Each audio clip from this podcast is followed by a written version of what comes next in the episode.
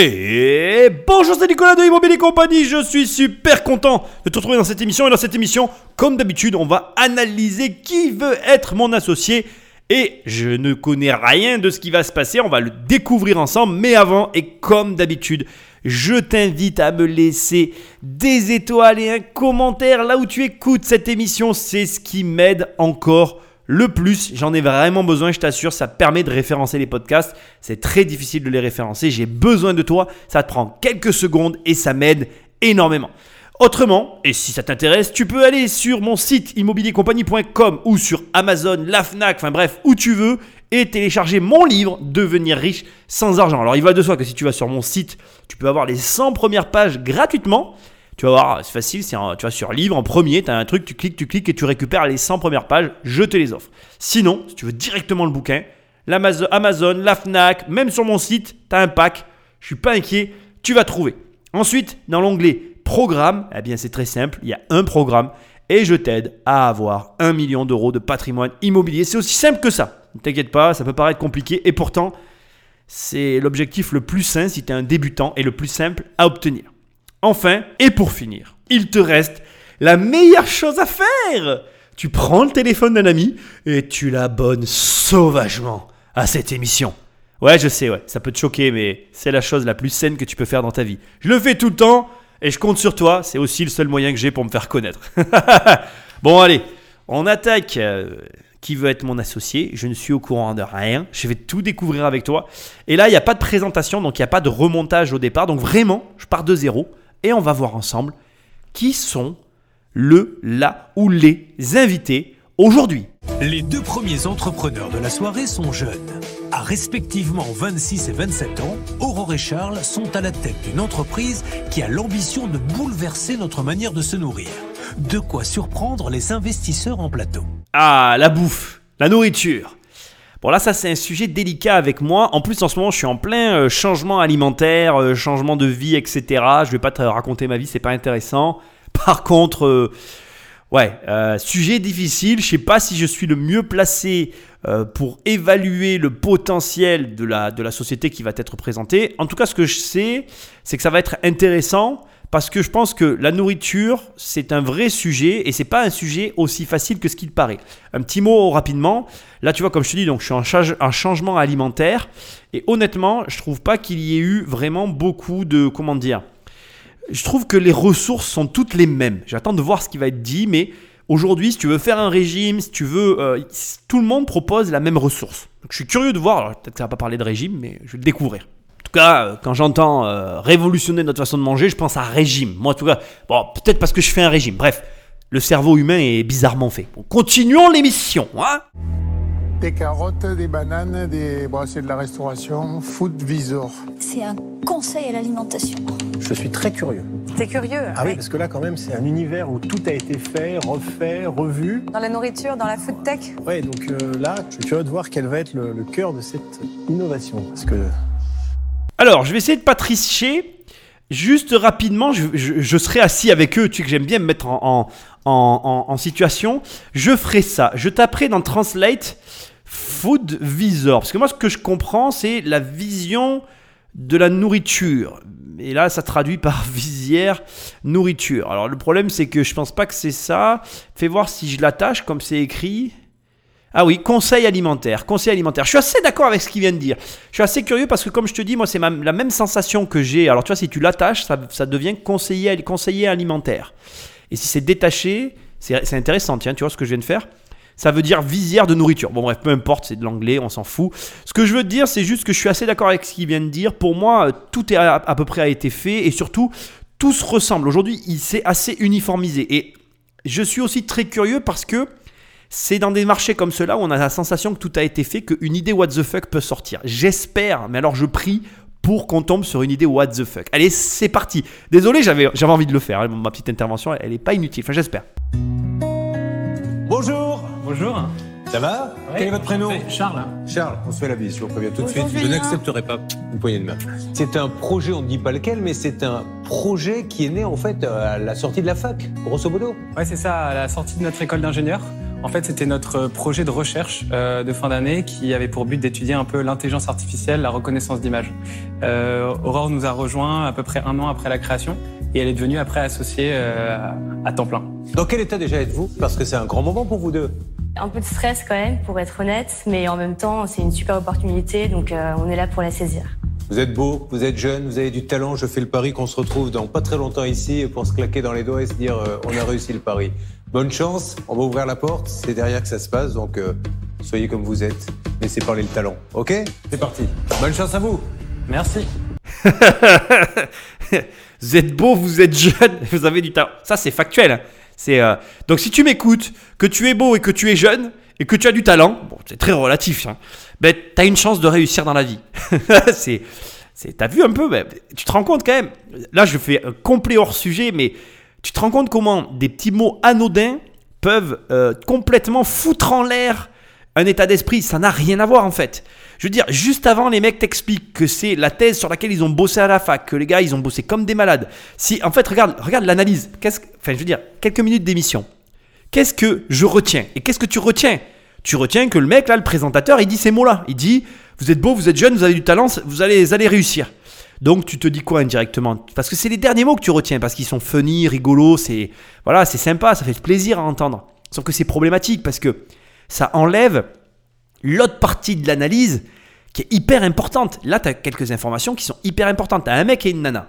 J'ai oublié leur prénom, tu m'en veux pas. euh, c'est pas que j'écoutais pas, mais c'est que sa remarque m'a un peu, euh, euh, comment dirais-je, elle m'a désorienté. Le, le mec et la nana, le mec t'explique qu'il a bossé là-dessus pendant des années, c'était sur thèse de fac et tout, etc.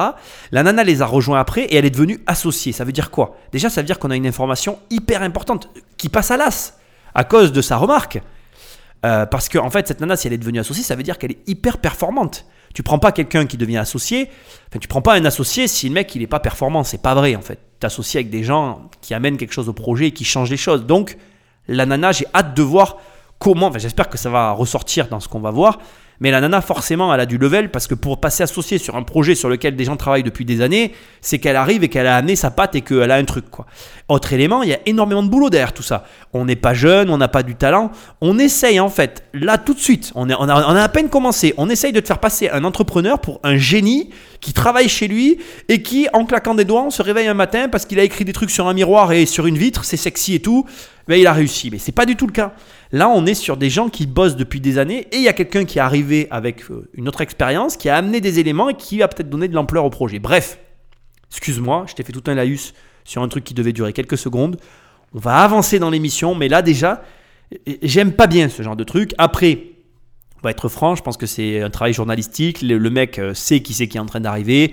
De façon tout à fait factuelle, il faut que je sois aussi honnête. Le gars euh, euh, connaît, il doit avoir des fiches, il connaît les gens qui viennent dans l'émission. Donc, du coup, bah, il sait euh, ce qu'il y a derrière et il peut se permettre de dire ça. Mais ça renvoie pas la bonne image. Ça te renvoie pas la vraie image de ce qui se passe derrière. Et c'est triste. Parce que, franchement, euh, tu peux pas croire qu'on réussit sans bosser. Moi, je bosse comme un malade. Et j'ai la chance d'aimer ce que je fais. Alors du coup, forcément, le soir, quand je me pose et que je travaille sur mes bouquins que je suis en train d'écrire, et que ma femme, elle se dit Ah, ben t'es encore en train de travailler sur ces livres, ben elle, elle va préférer regarder la télé ou je ne sais faire ce qu'elle a envie de faire et je la critique pas, il n'y a pas de problème. Mais moi, en fait, mon temps de loisir, c'est du travail et je travaille tout le temps en fait parce que mon boulot, c'est ma passion et que je kiffe ce que je fais, tout ce que je fais d'ailleurs, je le kiffe. Mais ce que j'essaye de te dire, c'est qu'il y a des masses de travail énormes que tu vois pas, qui là, en quelques secondes, pour une remarque pourrie, disparaît et te laisse croire que parce que t'es jeune, parce que t'es beau, bah tu vas réussir, donc t'as du talent. Mais putain, mais. Allez, j'arrête, on écoute la suite, parce que je vais, je vais pas sortir de cette intro sinon. Bonjour. Bonjour. Bonjour. Bonjour. Euh, alors, je m'appelle Aurore, j'ai 26 ans, je suis cofondatrice de Foodvisor et je m'occupe du marketing. Moi, je m'appelle Charles, euh, j'ai 27 ans. Euh, je suis cofondateur de Foodvisor également et en charge du produit. Une marketeuse, putain. J'adore. Une marketeuse. Je l'ai pas vu venir, je te jure, j'ai repassé le passage 3-4 fois. Il y a eu un détail hyper intéressant. Je te promets, tu peux te repasser ce petit passage 2-3 fois. Elle arrive, elle regarde son cofondateur, qui était initia- initialement dans le projet. Il y a un petit E, je sais pas si tu as remarqué. Elle, en fait, elle le regarde, elle fait E, et elle prend la parole. Elle prend le lead tout de suite. Elle est marketeuse. Je pense que c'est elle qui va mener le- le- l'entretien. et on sent que son emprise est très forte. Je pense que le mec, il a l'air d'avoir son caractère. Je suis pas en train de te dire qu'il est inexistant. Mais Tu te rends vraiment compte là de l'importance du marketing dans un projet. Et ah, franchement, je vais te dire, là, tu es vraiment la bonne personne. Tu parles avec un mec, j'ai le sourire en te le disant, j'étais convaincu pendant des années dans ma vie que le marketing, c'était pour les losers. C'est énorme. Et quelle erreur j'ai fait de penser ça. Et comme j'espère que euh, tu ne penses pas ça, je vais juste rapidement t'expliquer quelque chose. En fait, pourquoi un mec comme moi a pu penser à un moment donné de sa vie, pendant très longtemps d'ailleurs, que le marketing c'était pour les losers? Parce que sans m'en rendre compte, j'avais organisé ma vie de telle façon que je déléguais le marketing à l'extérieur. Par exemple, quand je vendais des apparts, j'ai toujours donné mes apparts à des agences. Donc le marketing, je m'en suis jamais occupé. J'ai toujours fait en sorte de n'avoir aucun lien avec le marketing. Pourquoi? Parce que comme beaucoup de Français, j'ai envie de dire ça, alors c'est peut-être un raccourci que je prends et une facilité que je me donne, donc je ne vais pas me cacher derrière mon petit doigt. En tout cas, en ce qui me concerne, j'ai, je pense, comme beaucoup de personnes, eu des problèmes avec la vente. Et indirectement ou directement, voilà comme tu veux, je pense que j'avais aussi des problèmes avec l'argent. Et affronter la réalité du marketing, affronter la réalité du marché, c'est finalement s'améliorer, c'est finalement passer un gros cap dans ton entreprise. Et Grand Dieu, je sais pas comment il faut que je dise la phrase là, mais grand bien m'en a fait. Je sais pas pourquoi je suis allé chercher Dieu, il n'avait rien à voir là-dedans, mais c'est pas grave. Grand bien m'en a fait. Je pense que je dois te remercier déjà toi, parce que quelque part tu le sais pas, mais indirectement, en me lançant sur Internet, en, essayant d'aller à l'encontre d'un public, ben, je me suis forcément euh, mis en face du marketing et j'ai dû affronter quelque part eh bien, ma, ma réalité, face à ça. Et donc, j'ai dû transformer ma vision. Et donc, ce projet-là, je le connais toujours pas, hein, je vais le découvrir avec toi. Mais il y a eu une rencontre avec le marketing. Et tu vois, c'est hyper intéressant parce que direct, elle dit Je suis cofondatrice alors que ça a été fondé avant elle, en fait, le projet. Mais son, influence et le marketing est tellement important que sans elle, le projet, j'en suis sûr, il n'aurait pas eu la même dimension. J'ai hâte de voir ce qu'il y a derrière tout ça. franchement, je te jure, je crois que ça sera l'émission qui, d'entrée de jeu, aura eu le plus long intro avant de savoir de quoi on allait parler. Je suis très curieux de tout ça. Mais c'est très intéressant parce que tu te rends compte qu'un projet, ça peut pas être conduit par euh, qu'une personne en fait. Et, vraiment encore une fois là aussi, je suis vraiment la bonne personne pour te parler de ça. J'ai été un, entrepreneur solitaire pendant des années, des années. Je le revendiquais. J'étais heureux comme ça. Aujourd'hui, j'ai pris, j'ai pris des grandes décisions dans ma vie. J'ai fait de gros changements et, et je peux t'assurer que j'ai jamais été autant heureux qu'aujourd'hui, je ne dis pas que j'étais pas bien avant, mais je dis que tous ces éléments-là, ça nous construit et ça nous permet d'avancer. Je ne te dis pas que tu dois faire comme moi, je te dis pas que je suis ton exemple ou que c'est ce qu'il faut faire pour réussir. Chacun, on est libre de construire les entreprises qui nous conviennent. Je pense que, je vais être tout à fait franc avec toi, j'étais... Euh, très confortablement assis dans mon fauteuil euh, avant tout seul, sans aucune, euh, comment je dirais, responsabilité vis-à-vis de tierces personnes. Et ça m'allait très bien comme ça. Aujourd'hui, je commence à avoir des responsabilités vis-à-vis de tiers. Et je me sens aussi très bien dans cette situation-là. Et j'espère que ça va continuer. Ce que tu dois comprendre dans cette introduction, c'est que tu vois, regarde, c'est hyper intéressant. Cette nana, je la connais pas. J'ai compris très rapidement, c'est une nana qui a rejoint un projet, mais qui s'est approprié le projet de la même façon que si ça avait été son projet. Donc ça veut dire quoi pour toi? C'est porteur d'un espoir énorme. Ça veut dire que tu peux très bien avoir une ambition démesurée, ne pas savoir quoi faire de ta vie, mais aller trouver un projet où ta place ben, elle est toute faite en fait. Où tu as une place et un rôle à jouer déterminant pour le projet. Ça veut dire que va vers ces personnes qui t'inspirent, va vers elles, rentre dans des projets comme elle a fait. Parce que là aujourd'hui, quand elle se présente, elle se présente comme étant partie intégrante, initiale et au début du projet qu'elle nous donne, euh, qu'elle va nous délivrer là. Et c'est vraiment, moi je trouve ça génial en fait. Je trouve ça génial, je te le souhaite. Allez, sans plus attendre, rentrons dans notre affaire et voyons si on investit ou si on n'investit pas. Foodvisor, c'est la première application qui va vous aider à manger sain, simplement en prenant en photo votre assiette. Ah. Et putain, je crois que je crois que j'ai un, cousin qui s'en sert. Je te jure, c'est vrai. Euh, maintenant que j'y pense, il, faut, il faudrait presque que je l'appelle. Il me semble qu'il m'a parlé d'une application comme ça où il prenait en photo les plats. Il doit se servir de Foodvisor. C'est énorme. Allez, on continue. Il faut savoir que actuellement, il y a un Français sur deux qui est en situation de surpoids ou d'obésité. Et, euh, et qu'il n'y a aucun moyen, en fait, vraiment simple, d'avoir des informations sur le contenu de son assiette. Et sans information, il est très dur de faire un bilan sur son alimentation et de savoir comment manger mieux. Comme un médecin a besoin, par exemple, euh, d'une radio pour euh, avoir un diagnostic sur ce que vous avez, et eh bien un nutritionniste va avoir besoin d'un historique de tout ce que vous avez mangé pour pouvoir vous faire des recommandations personnalisées. Je vais Alors, déjà, le premier truc qui me vient, en fait, quand j'entends il y a un Français sur deux qui a un surpoids, Euh, on s'est fait bouffer les mecs. hein. Les Américains ils nous ont détruits. hein. Ils sont rentrés et voilà, ils ont fait, euh, ils ont fait le truc quoi. Bon, euh, on va pas parler de ça, sinon voilà. Alors, je vais commencer, je vais essayer de comment je vais faire? Je vais, je vais, ben, ça tombe bien en fait parce que je pense que je, je vais pas ramener ça à moi. Je vais juste te donner le, le- parcours dans lequel je me suis situé. Le problème en fait, je, je, je sais pas. Alors, je suis, je suis mitigé avec leur idée là, à proprement parler. Je suis dans une phase où j'ai vraiment galéré euh, pour me prendre en main. Moi, j'avais des habitudes alimentaires qui ont été assez compliquées à changer, je vais pas mentir. Je vais pas faire genre que je suis sorti de l'auberge, c'est pas vrai. Euh, parce qu'en fait, quand tu as des habitudes alimentaires, le problème de l'habitude alimentaire, c'est pas les outils qu'on te met à disposition, c'est ta façon de vivre avec les, les habitudes alimentaires. La vérité, c'est que le seul moyen réel, le seul réel moyen, à mon, à mon sens, hein, le seul réel moyen pour que tu arrives à changer les choses, c'est que ta situation devienne insupportable.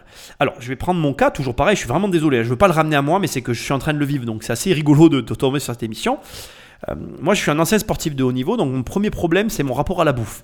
Quand euh, tu nageais deux à trois fois par jour, tu comprends très bien que.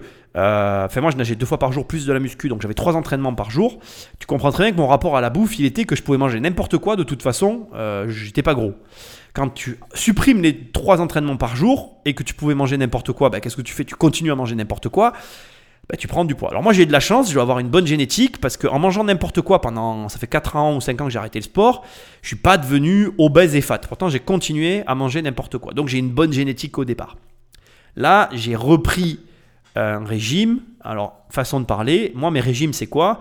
Je me mets juste en déficit calorique, c'est-à-dire que je reprends le sport et je fais en sorte que ce que je mange ne couvre pas mes dépenses énergétiques de la journée. C'est aussi simple que ça en fait. Un jour, on parlait avec un pote euh, de ça de régime et on avait cette réflexion, on se disait, en fait, la bouffe, c'est un livre de compte. Si tu as plus d'entrées que de sorties, bah, t'es gros. Si tu as plus de sorties que d'entrées, bah, t'es maigre. Donc en fait, moi j'agis principalement là-dessus. Ma, ma complication, elle a été de dire où est-ce que je trouve du, temps pour faire du sport dans ma journée. Bon bah écoute, tu sais quoi, je vais te donner mon astuce. hein. J'ai supprimé un repas. Je me suis dit que plutôt que de bouffer entre midi et deux comme tout le monde, j'allais aller faire du sport. J'allais passer le même temps que je passais à manger. Alors, je prenais pas beaucoup de temps pour manger. Aujourd'hui, je prends un peu plus de temps pour faire du sport. Mais le temps pour manger, je le prends à faire du sport. Déjà, ça me supprime un repas. Donc, ça me met automatiquement en. en en, oh là là, j'ai perdu mon en carence euh, énerg- euh, pas en carence énergétique. Oh là là, j'ai perdu mes mots. Bon, tu m'as compris. Ça me met automatiquement en déficit calorique. Voilà, je cherchais mes mots, excuse-moi. Et en même temps, c'est un mal pour un bien parce que du coup, bah, je fais du sport et je m'ai trouvé. Voilà, et ça marche pour moi aujourd'hui, donc tant mieux, je suis content. Mais le problème que je trouve, c'est que je me demande là, en les écoutant, est-ce que j'ai envie de sortir mon appareil tout le temps et de prendre des photos de ce que je bouffe? Alors tu me diras qu'il y a peut-être une astuce là aussi, c'est que du coup mon Instagram, je le transforme en Instagram de, de, comment on appelle, de critique gastronomique, et en même temps que je fais une photo Insta, je fais une photo pour euh, Food, Foodvisor. Bon, je sais pas, je suis sceptique, j'espère qu'il y a un petit truc qui va venir pimenter la chose, je suis sceptique. Je pense qu'il y a un vrai enjeu. Il faut trouver de façon. Je pense que le plus dur, c'est de trouver une motivation. C'est ce que j'allais te dire tout à l'heure. Je vais boucler quand même la boucle de, départ. C'est que moi, ma motivation, c'est qu'aujourd'hui, l'air de rien, je suis pas gros, mais je me vois comme quelqu'un de gros. Disons que j'avais pas le corps que j'ai actuellement, donc je le vis assez mal. Donc, je pense que tant que tu n'arrives pas à ce point de rupture, tu ne vas pas te prendre en main pour changer tes habitudes alimentaires. Et je crois que la difficulté, elle est là. Est-ce qu'une application a la, la, propriété d'apporter cette volonté de changement dans la tête des gens Je sais pas. Je vais le voir avec toi, mais je me pose la question. Et s'il n'y a pas, si au-delà de la, de la fiche de renseignement, alors voilà, maintenant ils vont peut-être nous dire que c'est un outil pour les diététiciens et que c'est ton diététicien qui te dit d'utiliser cette application, dans ce cas-là, bon, pourquoi pas Mais euh, je suis pas sûr qu'avec ce, moi en tout cas avec ce genre d'ou- d'outil, je suis pas certain, je ne sais pas. J'ai mis un doute. On va voir. Allez, mettons la suite. Et donc, nous, qu'est-ce qu'on s'est dit? Est-ce que ça pourrait pas être aussi simple que de prendre une photo? Alors, le principe de Foodvisor, c'est très simple. Donc, je vais vous montrer comment ça marche. Il vous suffit de prendre en photo votre assiette et l'application est capable d'identifier les aliments présents, d'estimer leur quantité et de vous renvoyer les informations nutritionnelles. Donc, dans mon exemple, vous voyez que le plat de sushi vaut 439 calories. euh, qu'il est bon pour ma santé et vous avez accès à tous les autres nutriments. Ensuite, vous pouvez ajouter votre repas à votre journal et donc vous avez un bilan avec les calories que vous avez consommées euh, avec vos repas, les calories dépensées par le sport, combien il vous reste à consommer et euh, vous avez également des conseils sur comment rééquilibrer votre alimentation. Bon, euh, je suis embêté. Quand je vois la présentation, tu sais ce que je suis en train de faire là? Je suis en train de télécharger l'application. Je me dis, bon, on va voir un peu. Je, je suis embêté parce que je me dis, d'un côté, je me dis, euh, si, si, comment dire, si t'es vraiment motivé, ma foi, je, je- ouais, je me dis bon, euh, ouais, c'est possible de, ouais, je suis en train de la télécharger là, tu vois, hop, confirmé, voilà. Je vais regarder un peu comment ça marche leur truc. Je me dis mais si t'es vraiment motivé, pourquoi pas? En fait, euh, voilà, faut pas être fermé non plus dans la vie. hein. Je, peut-être que c'est aussi simple que de prendre une photo. Quand il a dit ça, tu vois, j'aurais peut-être dû couper quelques secondes après pour entendre sa phrase. C'est vrai qu'en même temps, j'abuse un peu quand même. Il dit, tu prends une photo de ton plat. Voilà. Là, tu vois, maintenant, je fais du sport, effectivement. Et ce que je t'ai dit, ça me permet de tenir, de tenir la, la, comment dire, de tenir la, la, la, les éléments que je t'ai donnés tout à l'heure. C'est-à-dire que si j'ai quelque chose qui me renseigne sur mon nombre de calories que j'ingurgite, c'est pas très beau, mais bon, voilà, que j'ingurgite jour- journalièrement, eh ben, je suis en mesure de, de savoir, du coup, si ce que je mange peut rentrer dans le cadre, enfin, peut-être acceptable ou pas dans le cadre de là où j'en suis dans ma journée. C'est-à-dire qu'au moins aujourd'hui, je sais ce que je fais en, sport journa- journalièrement, je vais rentrer les données à l'intérieur, je vais prendre des photos de, de comment dire, je vais prendre des photos de ce que je mange, et puis bah, je verrai comme ça. Je, je me dis, oui, après tout, si tu es motivé, pourquoi pas. Bon, écoute, euh, je, suis un peu sceptique, on va voir, on va voir, on va voir. Je viens de télécharger l'application, je vais la remplir, je te ferai un débrief tout à l'heure aussi là-dessus. Alors, derrière l'application, comment est-ce que ça marche? Euh, On a développé des algorithmes d'intelligence artificielle depuis plus de trois ans maintenant. Donc, c'est basé sur une des branches de l'intelligence artificielle qui s'appelle le deep learning. Et euh, donc, concrètement, pour reconnaître ces sushis, ce qu'on va faire, c'est qu'on va montrer des milliers et des milliers d'images de sushis dans différentes positions euh, à notre algorithme qui va en comprendre la texture, la couleur et la forme. Et ensuite, lorsque vous, vous allez prendre en photo votre sushi, on va être capable de le reconnaître. Euh, et ce qui est top avec Foodvisor, et je pense que c'est euh, le grand cercle vertueux qu'on est en train de créer, c'est que euh, l'application est collaborative. C'est-à-dire que plus on va avoir d'utilisateurs de notre app, plus on va avoir d'images, et mieux notre technologie va fonctionner. Donc actuellement, grâce à nos utilisateurs, euh, Foodvisor a la technologie de reconnaissance d'images la plus performante du marché, et on reconnaît plus de 1200 aliments. Bon, tout ça c'est bien gentil, je sais pourquoi je suis pas emballé, ça y est. donc là pour toi c'est quelques secondes, hein. pour moi il s'est écoulé bien une demi-heure, donc j'ai installé l'application, j'ai farfouillé, j'ai joué avec. Puis au bout d'un moment, tu sais, donc l'application est pas mal faite. Je vais quand même reconnaître qu'elle est, euh, elle est ludique, elle est assez simple à comprendre. Euh, tu as les informations, donc euh, voilà, c'est assez cool. Je vais pas remettre en cause tout ça. Par contre, je sais pourquoi je suis sceptique depuis le départ. Euh, c'est pas bien ce que je vais faire, mais bon, c'est comme ça. Il va, si s'ils étaient là en train de me pitcher, que je leur répondais ça, que j'étais en phase 2, ils me diraient oui, mais nous, on est ce qu'il a dit à la fin, on est l'application qui avons le plus de reconnaissance de trucs. Mais en fait, moi, si tu veux, il y a des années de ça, mon, mon, mon associé, Jérôme, si tu m'écoutes, il m'avait parlé d'un- d'un- d'une application qui s'appelait Fat Secret.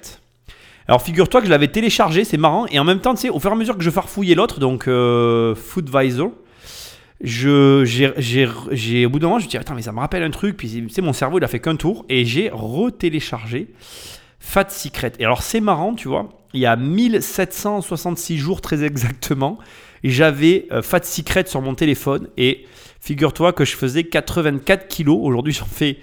Euh, non, euh, ouais, alors avec ces applications-là, ça va te, quand même te donner des retours intéressants. Je faisais 85,5 kilos avant de télécharger l'application. Et en ayant suivi donc euh, les, recommandations de, ce que tu manges et tout, j'avais perdu 1,2 kg, donc j'étais arrivé à 84 kg, et puis j'avais maintenu l'objectif, je me rappelle très bien de cette époque-là, donc il y a 1766 jours, hein. ça fait une paire d'années. Euh, j'étais arrivé à 81, 82 kg, et euh, ça fait 4 ans, hein, quasiment 5 ans. Et là, je, suis, je pèse plus lourd, je monte à 87. J'ai toujours le même objectif, donc c'est sous la barre des 80, ce que je faisais avant quand je faisais du sport. Et, euh, voilà. Et donc, le problème de cette application, je vais te le donner tout de suite, c'est que tu t'en sers que pendant un temps. Parce qu'une fois que tu as compris les données, que tu sais ce que tu peux manger, tu les as en tête. Et puis voilà. Donc, Fat Secret, c'est exactement la même chose que. Comment on appelle? Que Food Machin, sauf que c'est gratuit, totalement gratuit. Foodvisor, c'est pas du tout gratuit. En fait, c'est gratuit pendant 7 jours et après, ça va être payant. Je pense qu'ils vont l'expliquer dans un instant. Par contre, je vais pas te mentir, c'est beaucoup plus fun à voir.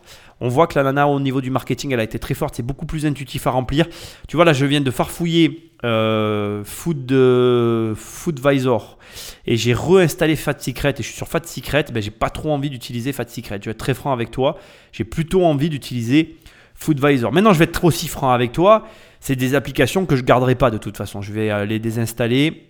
Pourquoi? Parce que à l'époque, je m'en rappelle très bien, je m'en suis servi pendant un temps, ça m'a permis de savoir ce que je devais manger ou pas. Devine quoi? Ben, Entre-temps, ça n'a pas changé. J'ai juste mis 4 ans à réussir à éliminer certains aliments de mon quotidien parce que comme je te l'ai dit tout à l'heure, pour moi, la réponse n'est pas dans l'application à ce problème. La réponse, elle va au-delà de ça. Alors on va voir ce qu'ils ce nous ont dit. Alors là, ils nous disent c'est participatif parce que chacun enrichit la base de données de ses photos. Mais il faudrait peut-être un peu plus que ça pour se motiver. J'en sais rien. J'ai pas la solution. Hein, je l'ai pas. Mais je pense qu'elle n'est pas là. Et le problème, il n'est pas là pour moi. Voilà, bon, je voulais te le dire. Après, tout ce qui vient de me dire, bon, l'intelligence, artificielle et tout ça, bah, tu vois, ça n'a pas empêché Fat Secret de faire leur rap. Ça n'empêchera pas de faire un mec de te. De, voilà, je sais pas, je suis pas. On va voir si quelqu'un investit. Moi, je te le dis, je suis pas sûr que j'ai investi. Pour moi, au vu de mon expérience, je suis pas emballé. Mais on va voir la suite. Donc, on a voulu aller plus loin dans notre accompagnement nutritionnel, et c'est pour ça qu'on a lancé une version premium qui fait de Foodvisor un véritable nutritionniste de poche. Donc, avec la version premium, vous avez accès à nos diététiciens qui répondent à toutes vos questions via un chat, à des recettes, à des programmes alimentaires et à des conseils au quotidien personnalisés. Donc vous l'aurez compris, Foodvisor, c'est un moyen à la fois simple, efficace et ludique pour adopter de meilleures habitudes alimentaires et ainsi atteindre vos objectifs de santé ou de poids. Eh, elle parle bien, elle parle bien. Bon, euh, intervention encore euh, impromptue. Entre temps, j'ai eu mon cousin. Ah ouais, tu sais, je fais des recherches quand même. J'aime bien travailler profondément sur mes sujets. Et c'est bien Foodvisor qui l'utilise. Donc, il m'a fait son retour sur l'utilisation parce que lui, s'en est servi pendant euh, plus de deux mois de l'application. Il en est très content. Alors déjà, je vais reprendre ce que j'ai dit tout à l'heure, je vais me corriger, mais c'est bien que je te laisse mes impressions au fur et à mesure, parce que tu vois un peu comment je travaille habituellement sur mes investigations que je peux faire. Donc c'est le genre de choses que je peux faire. Hein. Je peux appeler des gens que je connais pour avoir des renseignements sur des trucs qui m'intéressent. Donc Foodvisor est gratuit et tu n'es absolument pas obligé de prendre en fait euh, les conseils et, les machins dont elle te parle là. Et donc lui ne les a pas pris et il en est euh, à l'usage, il en a été très content. Il me disait que franchement, euh, il en a gardé encore des habitudes à l'heure actuelle et que euh, il a trouvé ça vraiment hyper efficace et ça lui a permis de réellement changer sa façon de se nourrir. Donc c'est vrai que c'est marrant, tu vois, ce qui vient de se produire, c'est que alors j'aurais été dans cette émission, j'aurais pas pu appeler un ami. Jean-Pierre, sors de ce corps. Mais euh, j'aurais bien aimé le faire, tu vois. C'est ça qui est un peu bien quand même de pouvoir travailler comme je le fais là. C'est pas un ami d'ailleurs, c'est un membre de la famille, mais c'est pas le problème. Euh, j'aurais parce que tu vois, du coup, ça change un peu mon avis sur le truc. Alors du coup là, tu vois, je suis en, phase de me dire, ben, j'ai envie d'essayer et de voir si effectivement dans mon quotidien ça a un impact. Parce que du coup, sur le coup, je suis mitigé. Quelqu'un me dit non, non, mais moi je l'ai fait, ça a marché pour moi, parce qu'il a perdu du poids et tout, il en est super content et ça a changé. J'insiste, ça a changé ses habitudes alimentaires. Du coup, j'ai envie, j'ai envie moi aussi d'essayer euh, de voir si ça a euh, un impact sur ma vie. Donc, je vais essayer. Donc, je ne referai pas de suite à cette émission. Tu m'en veux pas. Tu n'auras pas de, pas de suite. Je vais l'incorporer à ma vie. Et puis, tu me retrouveras peut-être que sur les stories euh, Instagram, je te dirai un jour, ah ben Food Advisor, vas-y, fonce, c'est trop bon. Voilà. Et comme ça, ils auront gagné un followers. fan qui leur aura fait de la pub. en tout cas, tu vois, ce qu'il y a de bien déjà, c'est qu'il faut rester ouvert cette émission, elle aura pour euh, intérêt aussi de montrer quelqu'un qui euh, arrive face à quelque chose et qui pour autant, ben, j'avais, un a priori, mais je, suis quelqu'un, en tout cas c'est mon tempérament, malgré que j'ai des a priori, moi je, pas, pas à avancer sur les choses. Et je t'incite à être comme ça en fait. Je t'incite à vraiment, tu vois, te dire, allez, ça m'emballe pas, mais j'essaye quand même. C'est pas parce que sur le au départ ça t'emballe pas que ça, ça, ça vaut rien. Et c'est pas parce que tu as un a priori que l'a priori est justifié. Et d'ailleurs, ce qui est intéressant, c'est que bah, tu vois, là, je l'ai pris et du coup, on va voir si ben, ça marche ou pas. Et je pense, en tout cas moi j'ai tendance à, à- croire à ça, je pense que je vais peut-être avoir une bonne surprise. Donc on va voir, écoute, euh, le truc est pris, j'ai, euh, je, je note les éléments, le truc est vraiment hyper intuitif, on va voir ce qu'ils vont nous dire. En tout cas, tu sais maintenant ce que j'en pense. Euh, on va voir maintenant si j'investis ou pas. Je me réserve le droit parce que finalement, peut-être que, on va voir ce qu'ils vont me dire, mais peut-être qu'il y a un intérêt. Alors, à l'heure actuelle, Foodvisor a déjà aidé plus de 1,3 million de personnes à atteindre leurs objectifs de santé. On est une petite équipe de 12 personnes euh, à Paris et euh, notre business model est basé sur la vente d'abonnements premium pour débloquer justement le coaching dont Aurore vient de parler. Donc aujourd'hui, on est devant vous euh, puisqu'on va bientôt lancer une levée de fonds de 2 millions d'euros et on serait vraiment ravis de pouvoir vous compter euh, dans cette levée à hauteur de 400 000 euros pour 5% des parts. Euh, il m'a calmé là.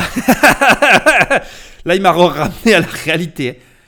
1,3 million de personnes. Alors, ça tombe bien que j'ai fait tout ce travail d'investigation au préalable parce que j'ai les tarifs.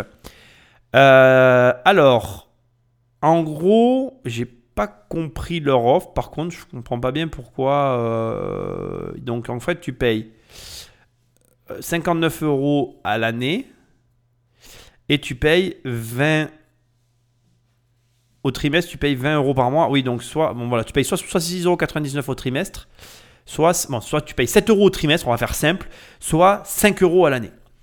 Ok. D'accord. Il dit qu'il a aidé 1,3 million de personnes. Moi, j'aurais besoin de savoir si ces 1,3 million de personnes ont payé. Donc, soit ils ont payé 59 euros. C'est pas possible, parce que là, ils ne lèveraient pas des fonds sinon. 76 millions d'euros, j'ai un peu des doutes. Euh, je, serais curieux. Là, j'ai pas assez d'informations. Je suis,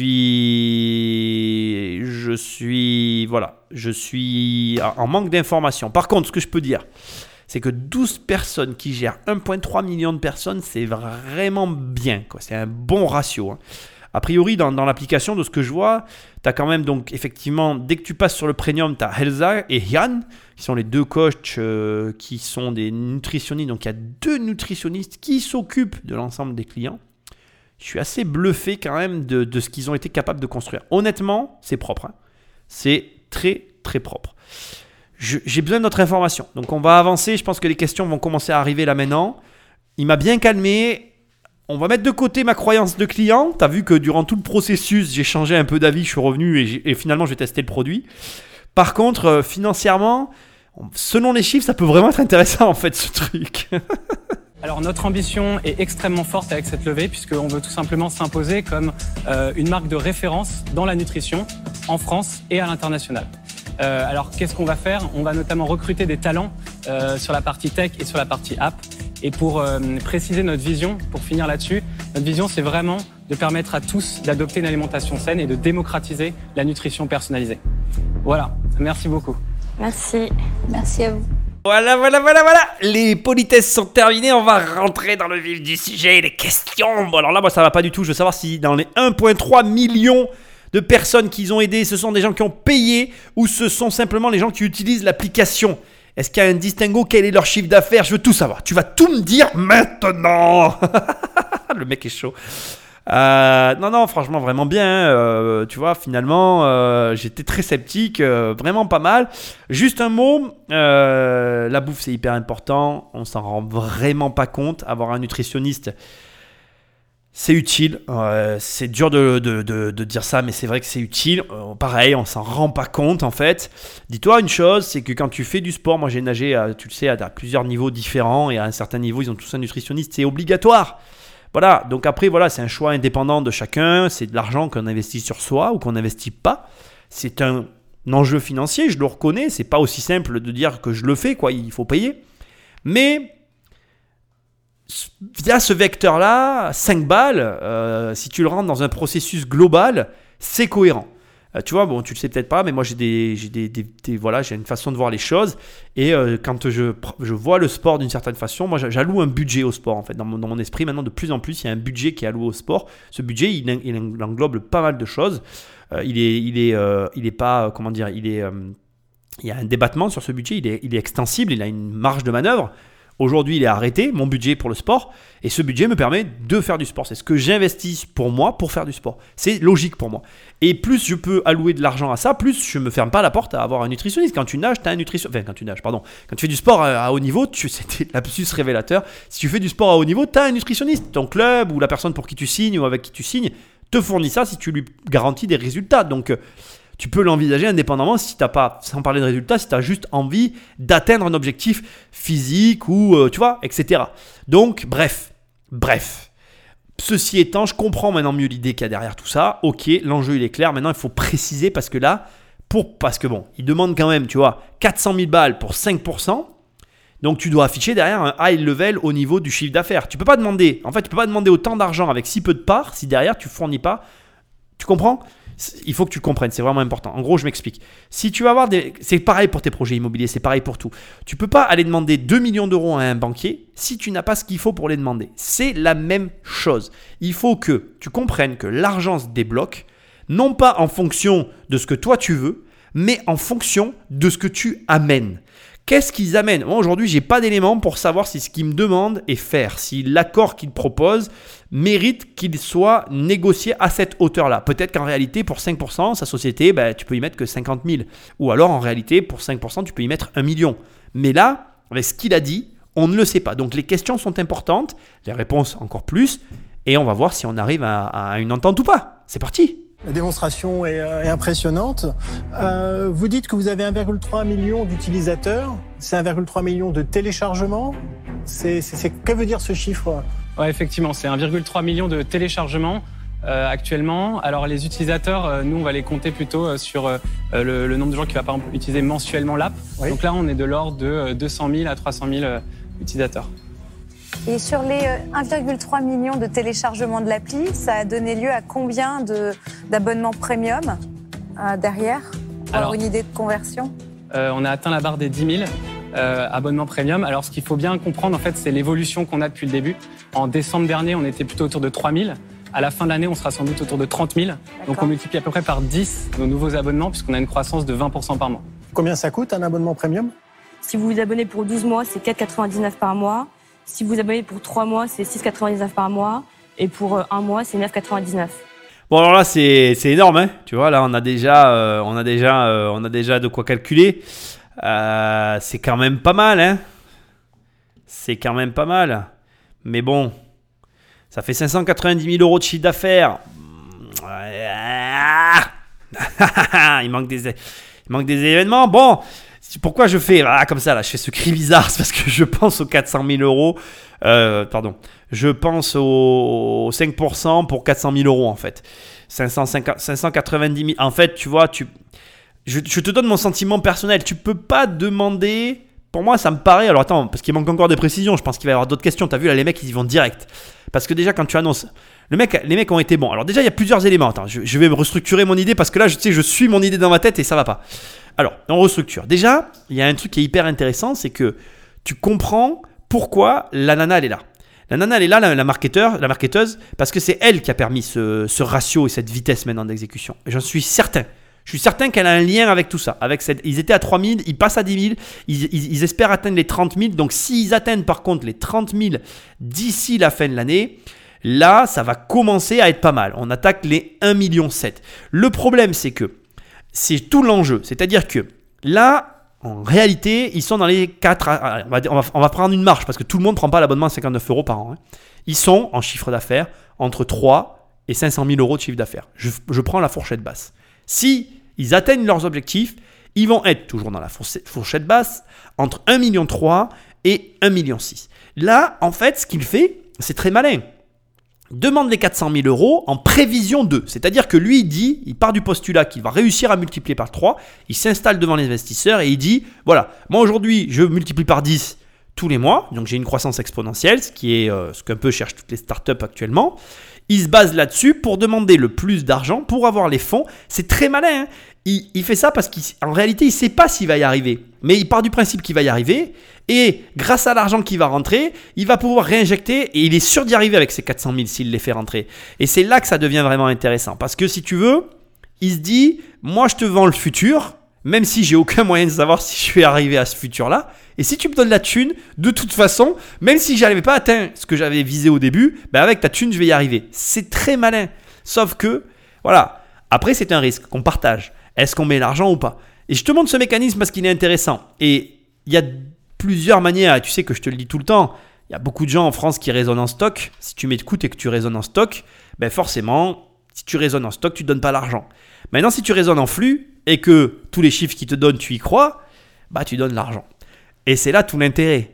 Et tu comprends que en réalité, ben, le mec qui va mettre la thune qui résonne en flux et qui va avoir raison en bout du compte, il va gagner 10 fois plus d'argent que toi qui résonne en stock parce a déjà cette première donnée du problème qui va faire une différence entre toi et lui, ta vision de, ta, de ton argent. Mais il y a un deuxième problème qui, lui, est non pas inhérent à ta vision, mais inhérent à ta situation.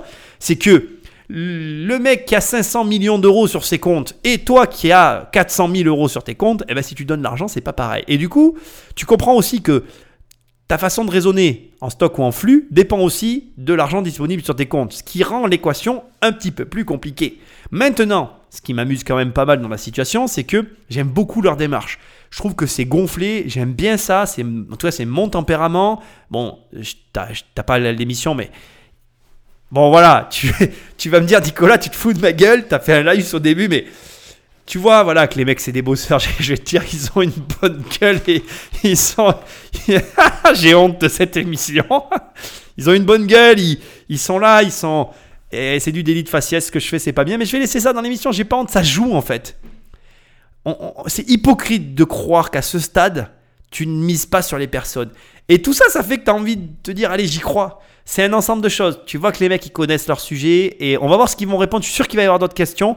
Si l'entretien continue à se passer comme ça, bah tu vois, regarde, j'étais complètement froid au départ. Ben, je suis plus chaud là. Je. Bon, après, franchement, 400 000 euh, perso, je suis mitigé quand même. Parce qu'ils me vendent un peu du rêve quand même. Mais bon, on va voir ce qu'il va répondre à la suite des questions. Quel est le pourcentage au niveau des abonnements, mois, euh, trimestriels et annuels? 70% annuel. Annuel, d'accord. Très bien. Bon, en tout cas, 10 000 abonnés euh, qui payent, que ce soit un mois, trois mois, mais c'est euh, déjà une belle, une belle réussite.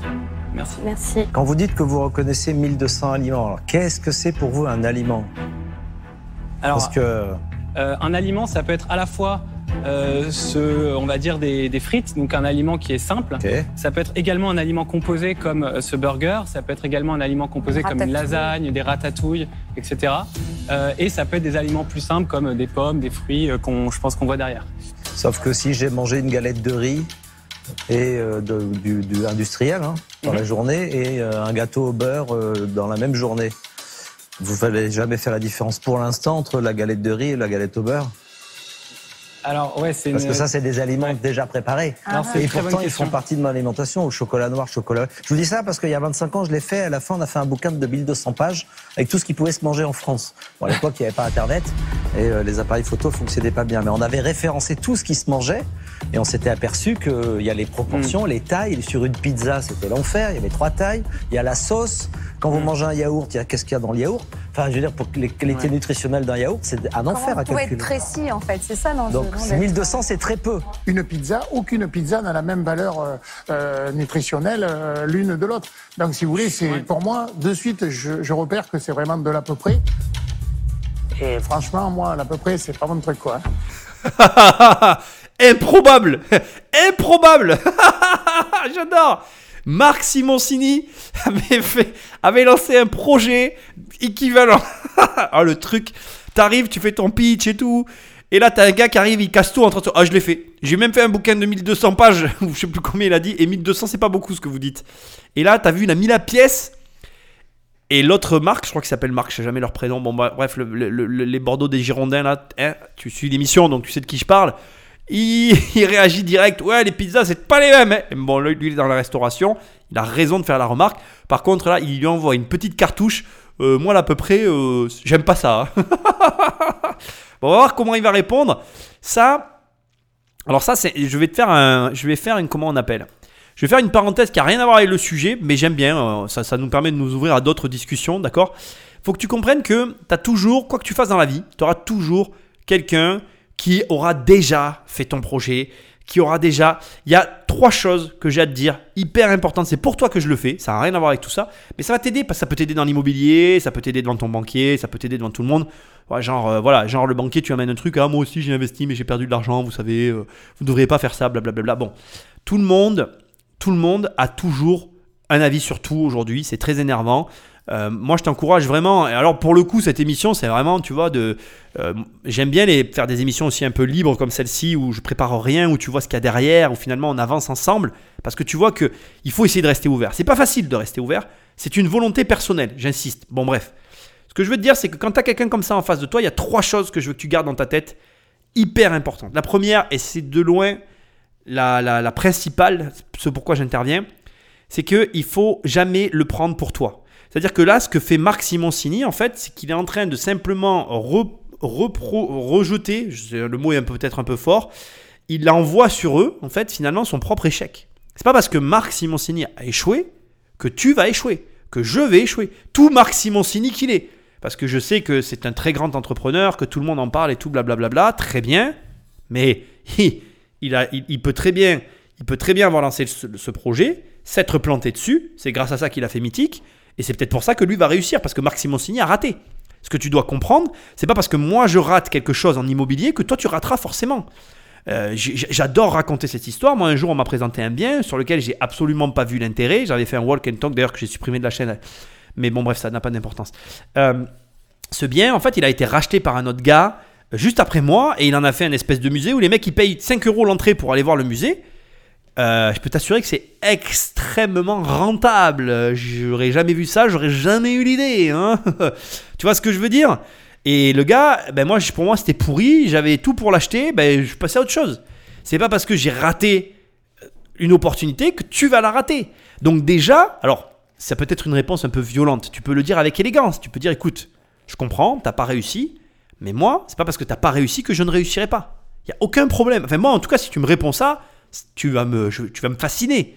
Je vais te dire, waouh, ce mec, euh, il a de l'aplomb. Et je trouverai, je ça super en fait comme réponse. Bon, ça c'est la première chose. La deuxième chose qui a un peu moins d'importance à mes yeux, mais qui est quand même importante aussi, c'est que dans le cadre où c'est fait là, Marc Simoncini, lui, il est du bon côté de la barrière. Il ne le fait pas, à mon avis, pour... comment dire Il est du bon côté de la barrière. C'est-à-dire que lui, si tu veux, il est là, on lui demande de l'argent, il dit oui ou non, et puis finalement, euh, pour lui, ça change rien à sa vie. Le, mec qui supporte un peu le projet qui est en face de lui, lui, il joue un peu sa chemise, tu vois, il a besoin de l'argent. Bref, c'est toujours comme ça, il y a toujours un rapport de force. Et dans un rapport de force, les- le pouvoir, à un moment donné ou à un autre, il, il change de main. Et donc, il faut que... Voilà. Bref, ce que j'essaie de te dire, c'est que là, la façon dont il met euh, en avant cet état de fait, ça peut te mettre très mal à l'aise. Et dans ce genre de situation, tu sais, tu as cette espèce de, haut le cœur, comme une espèce de vertige qui te prend parce que la tu peux avoir la sensation d'être démasqué ou être mis mal à l'aise devant tout le monde, etc. Ça, je te le dis vraiment, ça m'est arrivé pas mal de fois dans ma vie, d'avoir des moments où euh, devant, devant tout le monde, il se passe un truc et, et tu te sens pas bien ou pas à l'aise. Je vais te dire quelque chose, il n'y a aucun problème à, à dire ouvertement devant tout le monde, écoutez, je vous demande une seconde, je vais reprendre mon souffle. Tu vois, tu peux demander à marquer une pause parce que tu as perdu le fil ou parce que la personne t'a déstabilisé. C'est hyper important pour moi aussi de te le dire. Pourquoi? Parce que euh, il vaut mieux, il vaut mieux franchement demander une pause ou demander un arrêt quelques secondes parce que on s'est senti mal à l'aise et reprendre ses esprits et revenir à l'attaque. Alors ça peut, ça peut- pareil, il faut l'amener de, de façon élégante. hein. Euh, Là, je mets pas les formes parce que je suis en train de t'expliquer, mais tu le mets dans le cadre dans lequel ça se passe et tu fais en sorte que ça soit compris. Tu dis voilà, écoutez, je comprends ce que vous venez de me dire. Vous pouvez me laisser quelques secondes pour remettre mes idées en place simplement parce que je veux vous répondre, mais je veux pas euh, voilà, vous dire n'importe quoi. Tu peux euh, répondre ça. Voilà. Et ensuite, il y a un dernier élément qui est encore moins important que tout ça. Je, pense qu'il va répondre à, Marc Simoncini. Je, je- je- on va voir comment il va répondre. Mais je ne sais pas, c'est une réponse. Je veux te mettre à l'aise avec ça. Ou euh, non, aussi, c'est une réponse. Ou tout, tu vois, ce que j'essaie de te dire, c'est que parfois, on met des enjeux autour de quelque chose et on, perd pied et on n'ose pas dire je sais pas ou on n'ose pas botter en touche. Moi, ça m'est eu arrivé à un moment donné. Bon, moi, pas, pas beaucoup, on va pas faire genre, je suis pas. Voilà. Mais, en tout cas, je suis quelqu'un qui a jamais eu de problème à dire je sais pas ou à dire non, en fait. Et, et, et, et pareil, c'est pas parce qu'on te demande de te justifier que tu dois te justifier. Ancre-toi ça une fois pour toutes. Moi, des fois, je dis non à quelqu'un.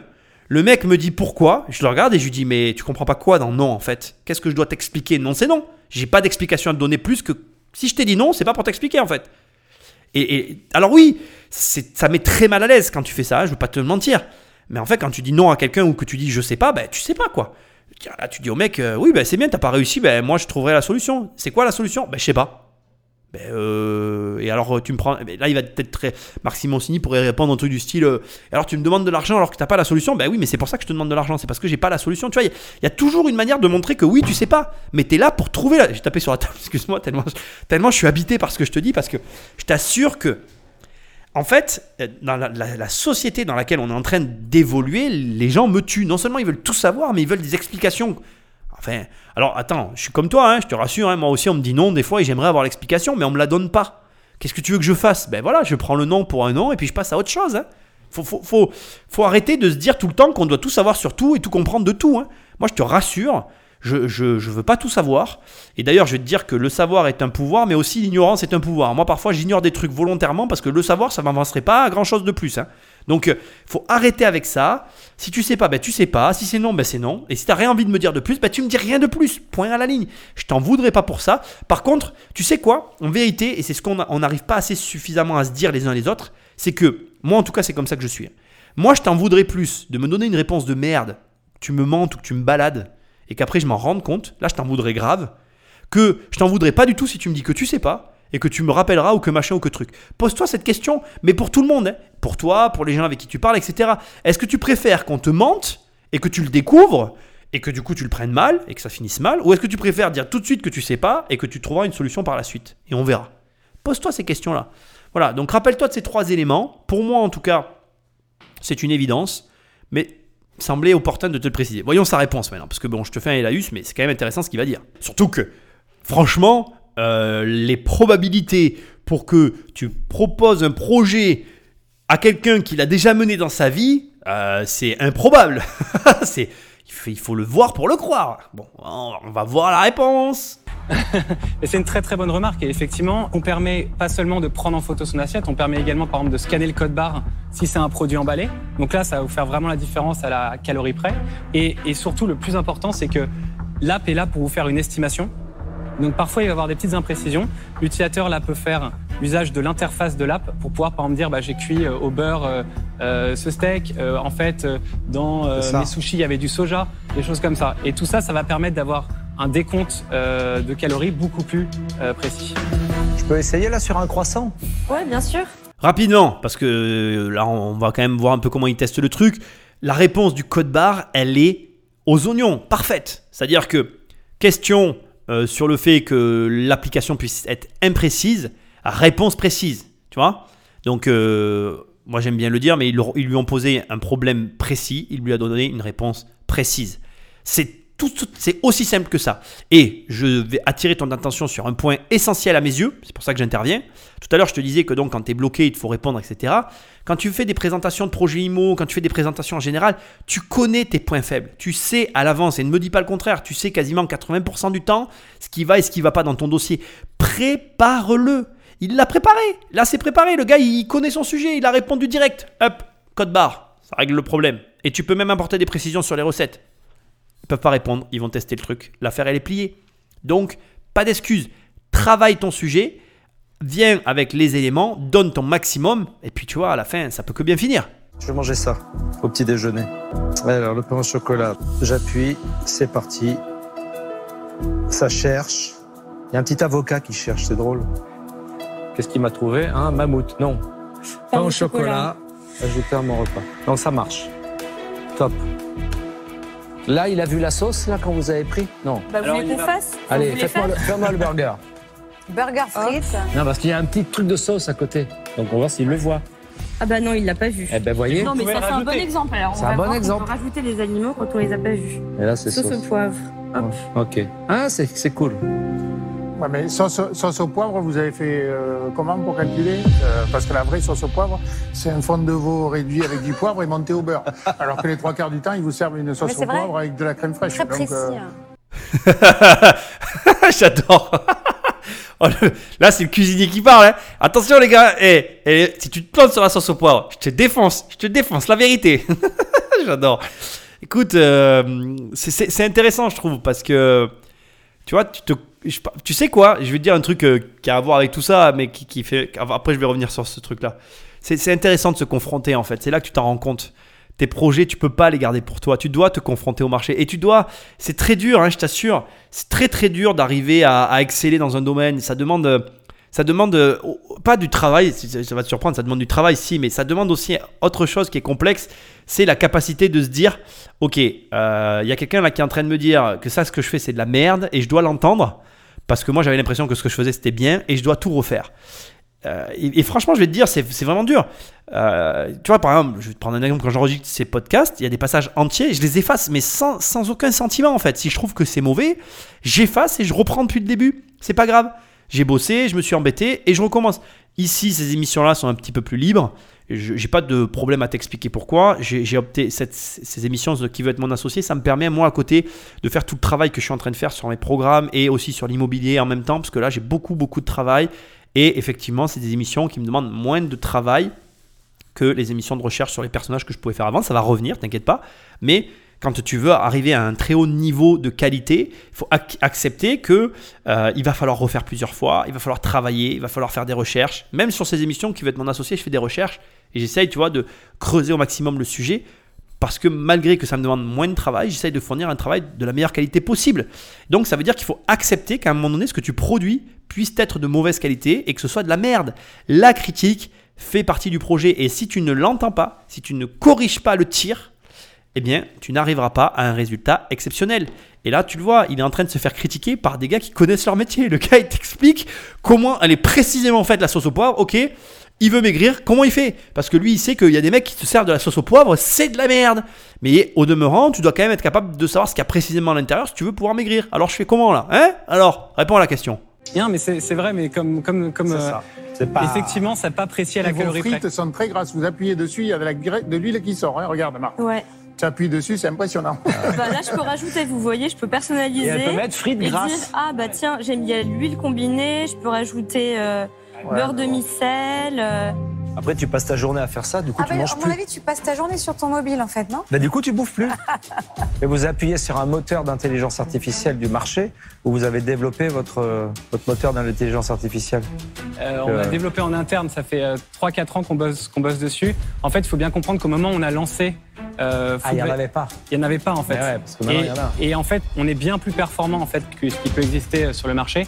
Pourquoi? Parce qu'en fait, on, a une granularité extrêmement importante. Nous, on est capable de faire la différence entre des aliments très très euh, similaires. Et, et je pense que euh, à l'avenir, et grâce à nos utilisateurs, on aura cet avantage concurrentiel qui continuera à avancer. Donc, c'est vraiment notre différenciabilité, notre, notre valeur ajoutée. Tu as vu, il a fini par reconnaître qu'en fait, à la virgule près, c'était pas possible d'y arriver. Ils ont montré qu'il y avait des alternatives sur l'app. Et ils ont dit, voilà, c'est comme ça qu'on fait. Bon, ça, ça, ça les a fait douter. Ça a débouché sur quelque chose de très intéressant, cette notion d'intelligence artificielle. Aujourd'hui, l'intelligence artificielle était vraiment au cœur des prochains développements. C'est la suite, même si ça peut faire peur à certains. Je suis désolé si tu fais partie de cela, tu t'empêcheras pas le progrès. Parce que tu as des mecs, ils ont leur projet, tu vois, et regarde, leur projet dépend d'une intelligence artificielle. Et c'est ça qui est intéressant. Tu sais, il faut que tu comprennes que demain, tu fais un boulot, tu développes un truc pour ton boulot, et dans ton boulot, tu as une, une, euh, une RD sur un- une partie du travail qui, qui est de l'intelligence artificielle, qui n'a rien à voir avec ton projet, mais tu dois la développer, comme il le dit. En fait, il te dit, moi, ça fait 3-4 ans que je suis sur ce projet, il n'y avait rien à l'époque, donc j'ai développé la mienne. Donc aujourd'hui, la mienne, c'est la plus performante du marché, mais c'est moi qui l'ai en fait. Et c'est hyper intéressant en fait, parce que du coup, autant son intelligence artificielle, demain, elle sera peut-être euh, à domicile en fait, rien à voir avec le truc du départ. Et c'est là où tu te rends compte que en fait, une entreprise, c'est réellement une aventure, parce que euh, on peut imaginer que demain, sa boîte, elle marche plus, mais que la valeur à elle seule de cette intelligence artificielle couvre largement l'argent qu'il te demande. Voilà, ça demanderait un audit complet. Peut-être que dans l'émission ils les font, j'en sais rien. Ça devient complexe là, si tu veux. Mais c'est c'est intéressant parce que du coup, ça fait, tu te fais te dire, ok, c'est exactement ce que je t'explique dans mon livre Devenir riche sans argent. 1 égale 2, c'est-à-dire que quand tu investis dans cette entreprise, tu n'investis pas que dans euh, Foodvisor. Tu investis aussi dans l'intelligence artificielle qu'elle développe, qui peut être une porte de sortie inattendue pour un projet comme celui-ci. Ce qui fait que du coup, ton risque est dilué, ce qui fait que ça devient intéressant et que peut-être, ben, il y en a certains qui vont mettre la main à la, poche. On va voir maintenant la suite. moi, je trouve le projet pas mal en fait au final. Franchement, euh, euh, j'aime bien, j'aime bien leur profil. euh, voilà, je vais pas faire l'affront de dire ce qu'il a dit au début. Ils sont jeunes, beaux et talentueux. je m'en rappelais de celle-là. Allez, on écoute la suite. Vous avez levé combien d'argent pour arriver jusque-là? À l'heure actuelle, on a levé 1,3 million. Déjà? Ouais. Ok. Bon, alors là, il se passe un échange intéressant entre Marc Simoncini et le, et le, et le jeune. Euh, en fait, si tu veux, euh, Marc Simoncini connaît très bien le domaine. hein. Il investit dans les startups. Là, on est face à une startup. hein. Donc, euh, il faut que tu comprennes. J'ai- un petit peu avancé là pour le coup parce que je me suis laissé emporter. J'ai coupé un peu plus loin. Mais donc, je, reviens en arrière pour bien t'expliquer ce qui vient de passer. Ça va être intéressant pour toi. Et ça va être technique aussi. Donc, excuse-moi un petit peu pour ce que je t'expliquais. Mais on est exactement dans ce que je t'ai dit au début. Euh, en fait, euh, on, a raisonne sur ce type de société qui sont des SaaS, qui, on raisonne en flux, surtout quand on est sur un développement comme celui-ci. Sauf que le problème, c'est que tu dois l'opposer aussi avec la, dilution des parts qui a déjà eu lieu, c'est-à-dire le premier tour de table. Là, en fait, ce que vient de demander Marc, finalement, c'est où est-ce qu'on en est de, la prise des positions euh, par rapport à la société que vous possédez. En clair, je vais te le dire autrement, tu as une société avec un nombre de parts. On va faire simple, on va prendre 100 parts. Tu as 100 parts, tu commences ta boîte, tu gagnes pas d'argent, tu es à zéro, c'est ce qu'ils ont fait. Créent au départ, ils ont créé une intelligence artificielle puisqu'elle n'existait pas, donc ils gagnaient pas d'argent en fait. Créer leur intelligence artificielle. À partir de là, tu te dis, ok, j'ai besoin d'argent. Donc ils lèvent des fonds, ils font rentrer des gens, donc genre, on va imaginer moi, j'ai mis 1,3 million d'euros dans cette boîte, mais j'ai pris 50% de la boîte. Et là, ils reviennent, ils redemandent de l'argent, ils ont dit 2 millions en tout, si je l'ai bien compris, là, ils proposent 400 000 pour 5%. Mais du coup, ils vont proposer des parts sur les 50% qui leur restent.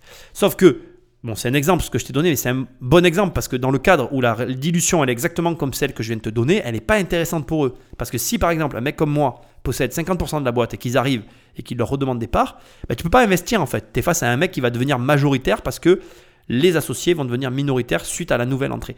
Donc premièrement, ce qu'il faut regarder, c'est les parts qui ont déjà été prises lors du premier tour par les premiers investisseurs. Puis là, on a un deuxième tour de table qui va tout simplement redynamiser la boîte et qui va donner des conséquences. Il faut comprendre aussi une chose, c'est que dans les tours de table, tu fais des choix. Tu fais des choix stratégiques. Je m'explique. Premier tour de table, tu cherches que de l'argent, ce qui est à peu près logique. Mais quand tu cherches que de l'argent, voilà, euh, l'argent, c'est une chose, mais c'est pas tout en fait. Je vais te donner un exemple. Marc Simoncini décide d'investir dans cette startup. Ben, si Marc Simoncini investit, la startup va avoir un dynamisme de par la notoriété du mec. C'est un investisseur très connu dans la, place de marché française, francophone. Donc, quand il s'intéresse à une startup, il y a des conséquences sur cette société inhérentes au fait que c'est lui qui investit, tout simplement. C'est-à-dire, il a un nom et ce nom fait que la boîte, elle va avoir une recrudescence juste par le nom. On parle même pas d'argent. Donc, même si Marc Simoncini mettait que 1 euro, en gros, s'il a posé son nom dessus, quelque chose se passerait. Alors, c'est une image, tout ce que je suis en train de te donner, mais je ne dois pas être loin de la vérité. Et ce que j'essaye de te dire, c'est que ça serait pareil avec Xavier Niel ou Jacques-Antoine Grangeon. Tu vois? Donc euh, Jacques- Jacques-Antoine Grangeon, rapidement, c'est le patron de venteprivée.com, si jamais tu te demandes. Et Xavier Niel, Liliade, tu connais, euh, Free, etc. Bref, revenons à nos moutons. Là où j'essaye de t'amener, c'est que là, donc, euh, on a compris que Marc Simoncini essaye de, dose, de jauger pardon, la situation. Et là, maintenant, ça va être intéressant. Marc va intervenir. On va écouter ce qu'il va dire parce qu'il va amener des précisions intéressantes. Et effectivement, je vais a- aller construire autour de ça un raisonnement pour que tu comprennes ce qui est en train de se passer. Combien de chiffre d'affaires sur la dernière année? Comme on est un- une application qui vend des abonnements, euh, la chose sur laquelle on se, se mesure, ce qu'on appelle euh, l'ARR, en fait, c'est notre revenu mensuel multiplié par 12 pour voir les projections sur l'année suivante. Bien sûr. Donc on avait 200 000 à la fin de l'année dernière. À l'heure actuelle, on est à 600 000. Donc on a déjà fait x3 depuis le début de l'année. Et d'ici la fin de l'année, on pense Allez. atteindre... Oui, mais en chiffre d'affaires, ça veut quoi? Parce que on a- nous, on est quand même des investisseurs, on a besoin de savoir, d'avoir des chiffres. Vous me dites que vous êtes 12 salariés, j'ai besoin de savoir combien ils rentrent dans les caisses tous les mois quand même. Bah, là, le, le dernier mois, on a eu à peu près 80 000 euh, euros Voilà, parce que les téléspectateurs, si tu veux, Marc, ils sont pas aussi techniques que vous, quoi. Ils ont besoin de non, savoir un peu, sûr. voilà. Il y a beaucoup de commerçants qui regardent, qui savent que 80 000 euros par mois avec 12 salariés, bon, mais ça le fait à peu près, quoi. Alors que s'ils faisaient 40 000 euros, ça fait quand même un peu juste. Bon, alors là, on a une confrontation fort intéressante. Je vais rentrer vraiment dans du détail. Je suis désolé, mais c'est le but de ces émissions, donc je m'excuse d'avance. On va commencer par le premier calcul que tu dois avoir fait et qui est simple. Tu comptes qu'il y a 12 salariés. Chaque salarié coûte 5 000 euros, donc 5 000 x 12. Tu es d'accord Ça fait 60 000 euros par mois. Effectivement, comme il l'a très, très justement euh, fait remarquer, dès l'instant qu'on arrive à faire rentrer 80 000 euros sur un mois, on est rentable. Sauf qu'il y a un détail intéressant qui a été un peu omis, ou en tout cas éludé, c'est qu'ils sont rentables depuis pas longtemps. Parce que le mois d'avant, ils faisaient moins, et l'année d'avant, ils ont fait 200 000 euros. Donc si tu fais 200 000 euros divisé par 12, on est d'accord que ça te fait même pas 16 000 euros par mois. Donc ça veut dire que c'est vraiment, on est vraiment dans, un mode start-up. Et d'ailleurs, il l'a très justement fait remarquer, il a répondu que lui, on investissait sur sa boîte par rapport à l'ARR. Donc je vais t'expliquer ce que c'est que l'ARR. Avant, simplement, je voudrais aussi euh, te, préciser une dernière chose, c'est que euh, il a très bien fait de faire ce qu'il a fait. C'est-à-dire qu'il il a un peu pris, euh, un peu pris, comment dire, il a un peu pris à cœur parce que comme il dit, la plupart des gens ne sont pas capables d'investir sur l'ARR et tu vas voir, je vais te donner les subtilités de l'ARR, c'est fort intéressant. La plupart des gens raisonnent en stock. C'est ce que j'essaye de t'apprendre dans ces émissions, mais c'est très compliqué d'investir et de raisonner en flux. Très très dur. Mais voilà, on, va y arriver, tu vois, à force, ça va rentrer dans ta tête. Bref, ce qu'il a voulu dire, c'est qu'il y a beaucoup de commerçants, de personnes normales qui regardent, et eux, ils raisonnent en stock. Et si tu raisonnes en stock, dès l'instant que tu rentres 80 000 pour 60 000 euros de charge, tu t'en sors. Et donc, tu peux te dire que tu peux investir, même si la boîte n'est pas rentable depuis très longtemps. L'ARR, Accounting Rate of Return, d'accord? C'est le taux de rendement comptable, également connu sous le nom de taux de rendement moyen. Jusque-là, je te lis tout simplement Wikipédia. En gros, l'ARR, c'est quoi? C'est clairement ce que je dit tout à l'heure. C'est du flux financier, c'est ce qu'il t'a dit. Donc par exemple, tu veux calculer son ARR, lui il te dit tu prends mon, ce que j'ai fait ce mois-ci et tu le multiplies par 12, ma boîte va faire 960 000 euros. Sauf qu'il y a un détail, juste un petit détail hyper important, c'est que déjà pour moi, c'est pas le, détail qui va être donné par euh, Wikipédia hein, par exemple, mais moi en tout cas c'est ce que moi je souligne, c'est que tu n'as aucun moyen de savoir s'il va faire 80 000 euros le mois d'après. Bon ok, ça c'est la première chose. Deuxième chose, ce ratio ne prend pas en compte la notion de valeur temps et d'argent. D'accord? C'est-à-dire que ce valeur, cette valeur qu'on te donne, donc par exemple là il te dit je vais faire 960 000 euros, mais dans combien de temps en fait? Parce qu'il te dit on multiplie par 12, mais c'est ce que je te dis en fait. Autant il va les faire mais sur euh, deux ans en fait. Parce que là il a mis X années pour arriver à ce chiffre-là, ça fait 3-4 ans qu'il développe. Donc il gagne de l'argent depuis pas longtemps, ok? Euh, Il y a un autre élément alors, non, je vais continuer par. Attends, avant de te dire le dernier élément important, je vais te donner cet élément hyper important. Donc, là, on va prendre un exemple. On va imaginer que je te prends l'exemple de Wikipédia. Hein. Si l'ARR, il est de 10%, ça veut dire que le projet va générer sur chaque dollar que tu vas mettre 10% de rendement. C'est-à-dire que si tu mets 1 dollar dans le projet, eh ben le projet, il va faire plus 10%. Donc, tu vas gagner 1 centime, enfin 10 centimes pardon, par an. C'est ça l'ARR en fait. Donc, donc en gros, maintenant je te résume, et là je te lis juste ce qu'il y a décrit sur Wikipédia, parce que si tu as compris ça, tu as tout compris. Si l'ARR est égal ou supérieur au taux de rendement requis, le projet est acceptable. Donc par, par exemple, je m'explique. Hein. Tu veux un rendement sur ton argent de 10%, et ton ARR il est égal à 10%. Ben donc c'est acceptable s'il est égal ou supérieur. S'il est de 12, ben, c'est bon. S'il est de 15, c'est encore mieux, etc. Mais c'est un pourcentage sur chaque dollar investi rapporté. Donc si tu mets, si tu mets 100 000 euros dans le projet, d'accord, et que l'ARR il est de 10%, ben, et ben donc tu gagnes 10 000 euros par an. C'est aussi simple que ça. Donc maintenant, si le taux est inférieur à ce que tu attends, ben, tu prends pas le projet. Enfin, note bien ce que je vais te dire, mais l'ARR peut être manipulé par les dirigeants. Tout simplement en jouant sur les calculs ou plutôt sur la façon dont sont incorporés les amortissements dans la société. Ce qui peut du coup déboucher sur des données ou des informations qui sont trompeuses pour l'investisseur. Au final, donc, tu l'as compris, l'avantage de l'ARR, c'est qu'il est très facile à comprendre et à calculer. Son inconvénient, c'est que, comme je te l'ai dit tout à l'heure, non seulement il ne tient pas compte ni du temps ni de l'argent pour arriver au résultat qu'il propose, qu'il sous-entend, mais surtout, le pourcentage affiché peut être manipulé par les dirigeants. Donc ça complexifie encore plus la position de l'investisseur vis-à-vis de cette donnée-là. Et je comprends très bien la remarque qu'il a voulu faire, parce qu'à un moment donné, c'est très bien de raisonner comme ça, c'est comme ça qu'on raisonne dans les startups et tout, etc. Mais il y a aussi la vraie vie pour les gens qui nous regardent, et tu peux te permettre de t'appuyer sur ce facteur-là, de mon point de vue, dans la mesure où tu as l'argent qui te permet éventuellement de perdre cette somme sur un projet comme celui-ci. On écoute la suite. Et votre objectif d'abonnés, par exemple, en France, c'est quoi? Euh, Lorsque notre technologie aura atteint sa promesse qui est d'être quasiment 100% automatique, on espère vraiment atteindre un grand public. On peut vraiment devenir un Shazam de- des, aliments. On est 70 millions, euh, on peut aller atteindre euh, une part de l'ordre de peut-être 5%. Et votre marché, c'est un marché français uniquement? L'application est traduite en quatre langues, français, anglais, allemand, espagnol. Euh, on s'est lancé aux États-Unis récemment et on a, pour l'instant, euh, pour vous donner un chiffre, 65% des utilisateurs en France, 20% aux US. Et ensuite, c'est euh, UK, Canada. euh, Très bien. Eh ben, c'est Bon. c'est top. Leur projet, il a tout. hein. C'est vraiment une start-up. C'est une vraie start-up, comme, elle a, comme ça vient d'être dit. C'est le Shazam de la bouffaille. Euh, dernier point, je veux quand même le souligner. Il y a un facteur hyper important qui est euh, crucial, je dirais, dans cette euh, affaire. C'est les fameux 10 000 customers. C'est vraiment une barre. Il faut que tu comprennes qu'à partir de là, tu peux vraiment rentrer dans des croissances exponentielles telles qu'on on peut en rêver.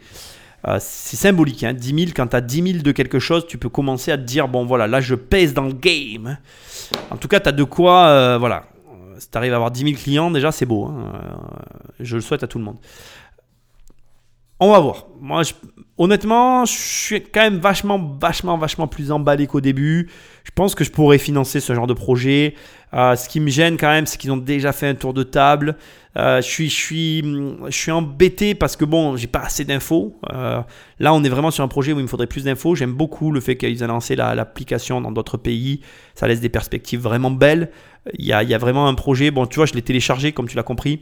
Donc, euh, on va voir ce qu'ils vont dire. Maintenant, on avance encore un peu. Je suis tenté d'investir, mais enfin, j'aurais besoin de plus d'infos. Je pense pas que j'en ai plus. Je pense que là, l'émission s'arrête. Que maintenant, on va voir si- qui- s'ils investissent ou pas. Moi, pour moi, maintenant, ce qui manque, ça serait euh, la répartition et c'est ce qui me permettrait de dire si j'investis ou pas. Comme je te l'ai dit tout à l'heure, si c'est une société qui est diluée à 50-50, c'est pas intéressant. S'ils ont lâché 30% de leur capital, on va pas rêver. euh, Ils te, ils te proposent 400 000 pour 5%. euh, ouais, c'est. Ouais. Ils ont un beau potentiel. euh, c'est une boîte où il faut investir. Maintenant, il faudrait plus d'éléments. Aurore, Charles, merci pour, pour euh, tout ça. Je, c'est une belle performance, hein, 1,3 million de téléchargements, avoir 200 000, 300 000 utilisateurs mensuels, c'est, pas mal du tout. Pour l'avoir moi-même euh, tenté et réussir de développer ce type d'application, je sais à quel point euh, c'est difficile. Euh, et vous avez démontré un modèle économique euh, en ayant quand même 10 000 abonnés euh, et ça a l'air d'être assez, assez viable. Euh, maintenant, vous demandez voilà, 400 000 euros pour euh, 5 c'est quand même un gros chèque, c'est plus un deal pour euh, un fonds d'investissement. Euh, et euh, voilà, je, pense que ça arrive trop tard pour moi. Donc, pour cette raison-là, euh, malheureusement, euh, je vais devoir passer. Très très intéressant, tu sens la personne gênée dans sa façon de parler parce qu'il reconnaît le travail. Euh, c'est vraiment bien qu'il rappelle les chiffres parce que je pense que le potentiel, il faut que tu le comprennes. 1,3 million de téléchargements, 200 000 utilisateurs mensuels, 10 000, euh, 10 000, comment dire, euh, 10 000 utilisateurs payants. Finalement, c'est leur potentiel. C'est-à-dire qu'ils peuvent aller rogner sur ces. euh, voilà, aujourd'hui, la, la, marketeuse, elle est là avec lui, c'est pas anodin. C'est-à-dire qu'elle va rogner ses parts de marché sur les 1,3 million de personnes qui ont déjà l'app sur leur, euh, sur leur téléphone et, et en essayant de comprendre pourquoi certains l'ouvrent plus et comment rajouter des éléments pour faire en sorte que cette app soit utilisée quotidiennement. C'est très malin et c'est ce qui fait qu'on a envie d'y aller. Maintenant, comme il dit, 400 000, c'est un peu ce qui me gêne moi aussi. 400 000 pour 5%, c'est un très gros chèque pour quelque chose où il y a déjà eu des tours de table. Pour lui, ça arrive trop tard. Je comprends totalement sa remarque. Maintenant, encore une fois, moi en ce qui me concerne, j'aurais besoin de la répartition parce que en vérité, ce qu'il dit, ça veut tout dire et rien dire. Encore une fois, voilà. Euh, si euh, les précédentes parts qu'ils ont vendues représentent que 5%, en fait, le deal il est faire. Si, ce qui, à mon avis, n'est pas le cas parce qu'ils ont levé 1,3 million, donc euh, gagnaient pas d'argent à l'époque. Donc, à mon avis, c'est pas ça du tout. Mais tu comprends ce que je veux dire? En gros, c'est la répartition qui pourrait nous dire si oui ou non c'est justifié une telle somme.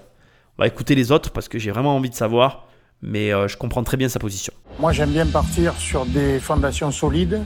Euh, le fait que vous analysiez les plats comme ça, un peu par-dessus la jambe, moi, ça me gêne beaucoup parce que je suis cuisinier. Et je sais que, par exemple, vous disiez ratatouille. Attendez, ratatouille, ça n'a pas toujours la même valeur nutritionnelle et les calories sont pas du tout les mêmes. Euh, ça me met pas du tout en confiance. Et surtout, je pense qu'à un moment donné, euh, les gens aujourd'hui, il y a plein de possibilités. Enfin, on sait exactement ce qu'il faut manger, ce qu'il faut pas manger. Après que vous ayez des gens et que vous ayez une stratégie qui vous amène du monde, bravo, je vous en félicite. Moi, personnellement, alors franchement, mais alors je passe, je repasse et je surpasse. Ah ouais, carrément. C'est bien noté. Alors je le comprends, je le comprends, euh, mais c'est le professionnel qui parle. Il l'a très justement dit, c'est le cuisinier qui réagit et qui dit en gros euh, ce que tu veux faire, tu peux pas le faire. Et euh, paradoxalement, moi c'est le genre de truc qui me donnerait du courage si c'était à leur place. Tu vois, là on voit qu'il rigeonne, mais moi personnellement, je me dirais tu vois pas la vérité en face en fait, parce que tu peux pas l'avoir. Mais c'est normal en fait, c'est ce que je te dis des fois. Tu m'as peut-être déjà entendu le dire dans des émissions, mais en vrai, un professionnel ne peut pas voir, un mec qui a du, du terrain, de la bouteille, peut pas voir les innovations what the fuck, parce qu'on est enfermé dans un moule, et le cuisinier qui parle est enfermé dans un moule. C'est ok, je ne nie pas euh, le grand homme d'affaires qu'il est, je ne remets rien en cause de autant de tout ça, d'autant que j'ai les mêmes problèmes que lui en immobilier. C'est très dur d'innover. L'innovation passe par la réaction qu'il a, c'est-à-dire que plus tu te parles à des gens du métier qui vont réagir comme ça, plus tu sais que tu es dans le vrai. Alors attention, faut modérer mes propos, faut pas faire n'importe quoi non plus, parce que si tu proposes une idée complètement saugrenue, mais là, il peut pas parler comme ça. Il pourrait pas dire comme ça, parce qu'il y aurait pas 1,3 million de personnes qui l'auraient téléchargé, 200 000, 200 000 utilisateurs actifs par mois. Ça serait intéressant de l'opposer avec le nombre de plats qu'il vend. Tu comprends ce que je veux dire? C'est-à-dire que là, on est face à un truc où le marché il a déjà accepté quelque part ce qui était en train de se faire. Donc, moi, ce que je dis, c'est juste qu'il ne faut pas toujours se fier à, à ce genre de remarques. Même à moi, hein. moi en immobilier, j'ai des idées qui sont très conventionnelles, des fois des moins conventionnelles. Bon, je suis quand même un mec un peu bizarre, on va pas se, voiler la face, hein, je- j'en ai conscience heureusement. Mais ce que j'essaie de dire, c'est que les gens du métier ne peuvent pas avoir la vision réelle de la chose, ou en tout cas la vision qui permet d'ubériser ou de révolutionner le domaine dans lequel ils exercent. Alors pour moi, euh, vous êtes l'archétype de la belle start-up française qui va devenir, euh, à n'en pas douter, une scale-up, comme on dit, qui va grandir dans la composition de votre équipe, l'équilibre qu'il y a, dans la, dans, dans la façon dont vous avez parlé de votre marché, les indicateurs de suivi que vous avez, enfin tout y est, hein, vous avez une belle pratique et euh, c'est parfait. Vous vous adressez à une clientèle aussi euh, internationale.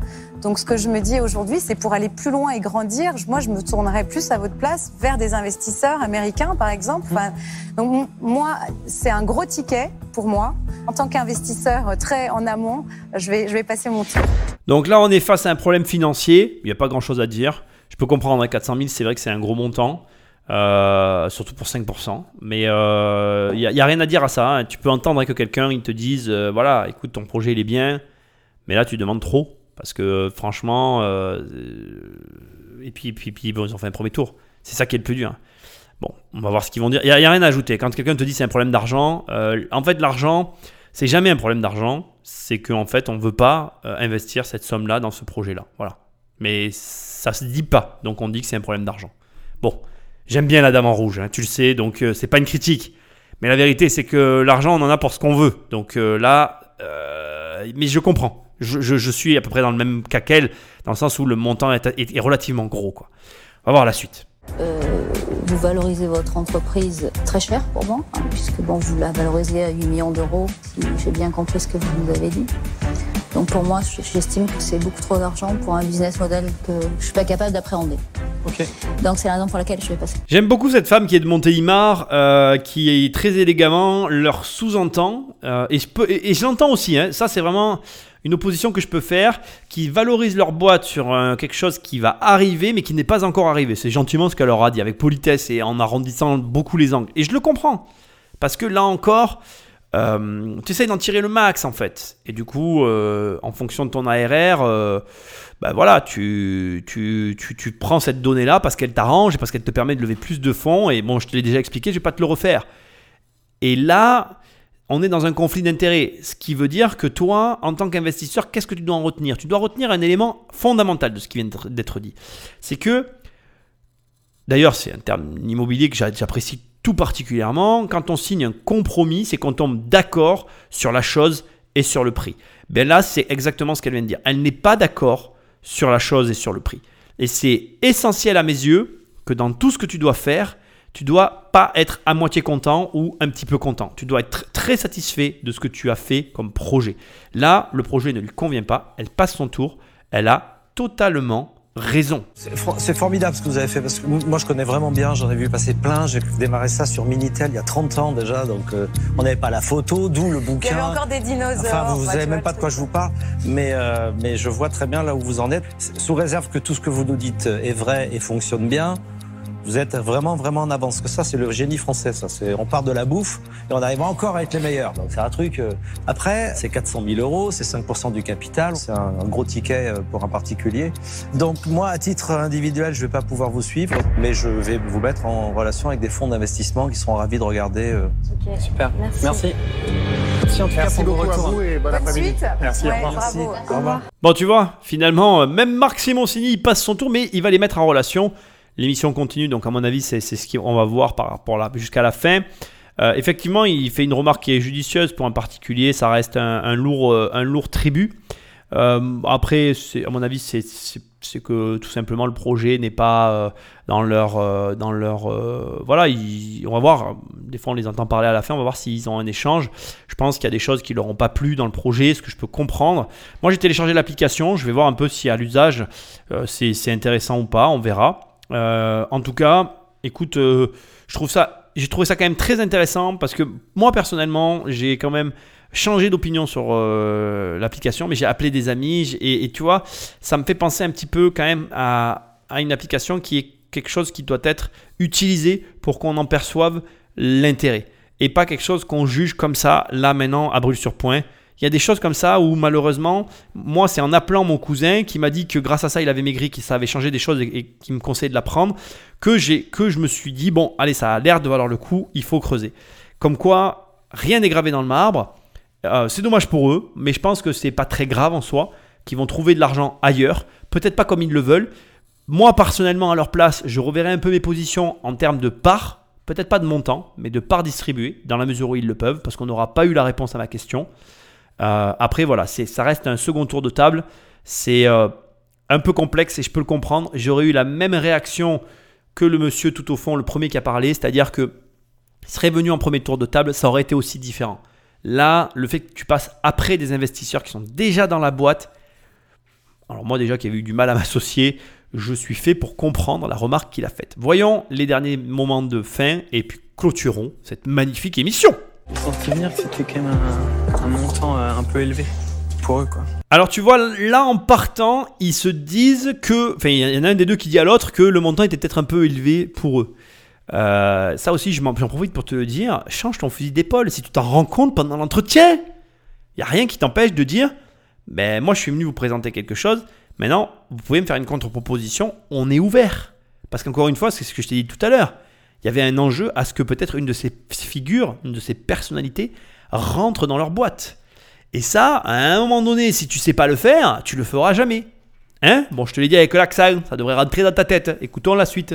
Dites-moi ce que vous ressentez là, sûrement un petit peu de déception et ça c'est normal. On est un peu déçus quand même parce qu'on n'a pas obtenu euh, ce, ce pourquoi on était là.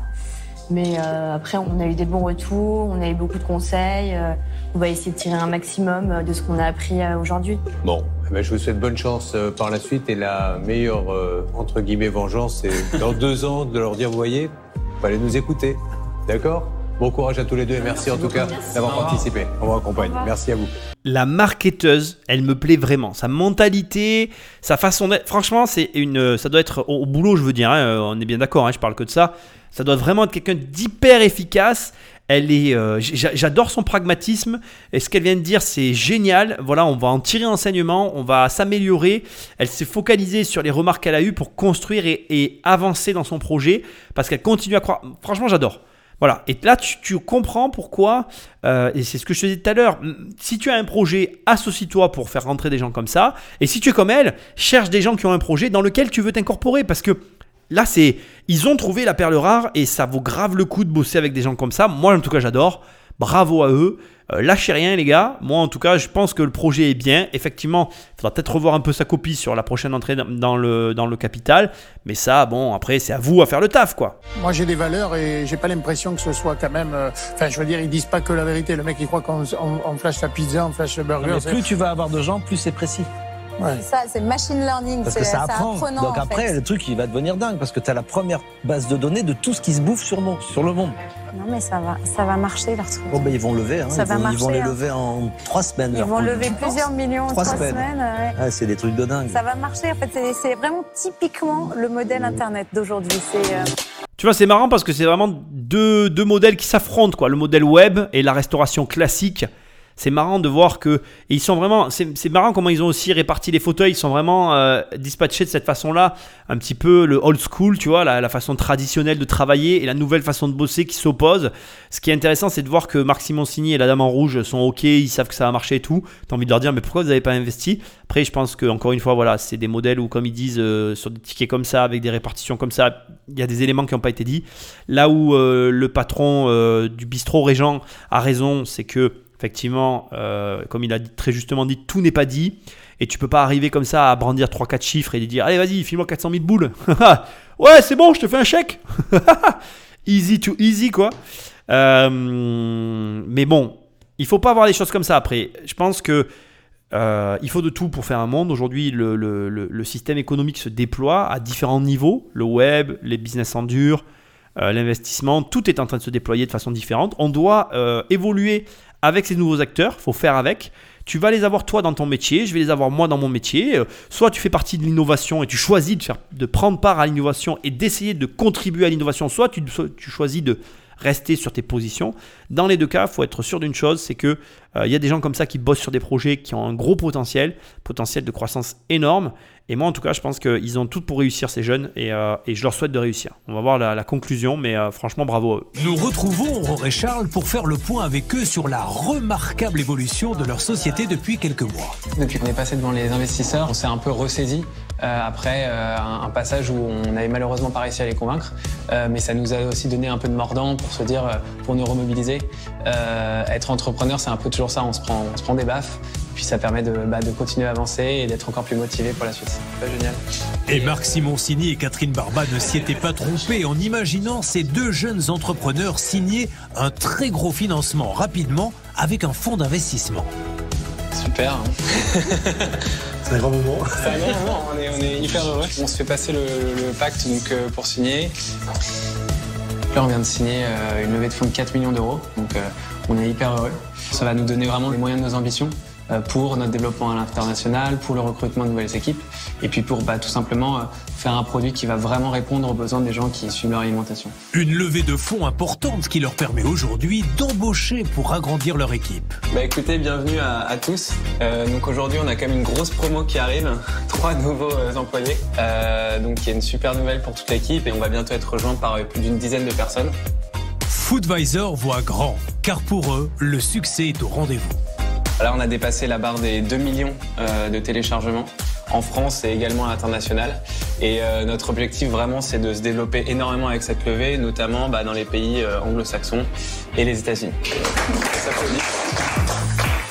Un développement outre-Atlantique qui fait déjà réagir. Donc on a eu euh, une visite euh, exceptionnelle. euh, Tim Cook, le patron d'Apple, est venu nous rendre visite. C'était super gratifiant parce que ça témoignait du travail qu'on avait mis en œuvre. C'était aussi une des démos les plus stressantes de notre vie, je pense, mais ça s'est super bien passé. C'était vachement encourageant pour toute l'équipe. Mais on a encore un long chemin à parcourir. Non, mais, euh, mais, mais chérie, t'as fait quoi aujourd'hui? Oh, il y a Tim Cook qui est venu euh, me voir au bureau. ouais, il y, a- il y a quelques mois, je me suis fait refoule par euh, Marc Simoncini, mais c'est pas grave, il y, a- il y a Tim Cook qui est venu me voir au bureau. c'est qui Tim Cook? C'est le patron de Apple. bon, ben voilà, tu vois. Ils sont beaux, jeunes, ils ont du talent. Il n'avait pas trop de tort, en fait, euh, pour une fois que le journaliste avait raison. Il n'y a, y a rien à ajouter, quoi. Je veux dire, euh, c'est une exponentielle. Le mec qui vient, quelques mois après, il a récupéré 700 000 téléchargements. Donc, euh, si on fait un, ratio euh, sur 1 million 3, d'accord, on est d'accord avec moi, hein, tu étais d'accord avec moi, sur 1 million 3, si tu le divises par 2, ça fait 650, d'accord, donc ça fait que sur 1 million 3, il avait 200 000 utilisateurs euh, journaliers, et donc il avait avec ça 10 000 clients. Donc s'il a 700 000, il convient de dire qu'il a récupéré 150 000 utilisateurs en plus de ces 200 000 qu'il avait déjà, donc il se retrouve à 350 000. Et euh, tu es d'accord avec moi, il n'est plus à 10 000 payants, mais il est à 15 000 payants. Et comme tu sais qu'avec 10 000, il faisait 600 000, d'accord Donc c'est assez facile, soit 60 euros. Tu refais 60 fois 5 000, d'accord Ça fait 300 000 de plus. Donc là, il est quasiment à 100 millions. Donc finalement, son ARR était à peu près juste. Hein moi, j'avais calculé que euh, sur la croissance qu'il avait, il allait partir sur euh, ces 1 700 000 euros, c'est ce qu'il visait. Et là, il vient de lever 4 millions 4 petits millions qui se battaient en duel. C'est drôlement sympa. Bon, ben là, autant te dire qu'il a les moyens de ses ambitions, tant en termes d'embauche que de quoi que ce soit. Donc la courbe, même si elle n'est pas exacte par rapport à ce qu'il avait prévu, il a les moyens de la rendre exacte. Donc là, tu viens vraiment de comprendre l'avantage de raisonner en flux par rapport à l'avantage de raisonner en stock. On ne cherche pas à dire qui a raison, qui a tort. cherche juste à te montrer que le flux, quand tu le maîtrises, que tu comprends comment ça fonctionne et que tu comprends comment atteindre un flux, ben, ça donne ce genre de résultat.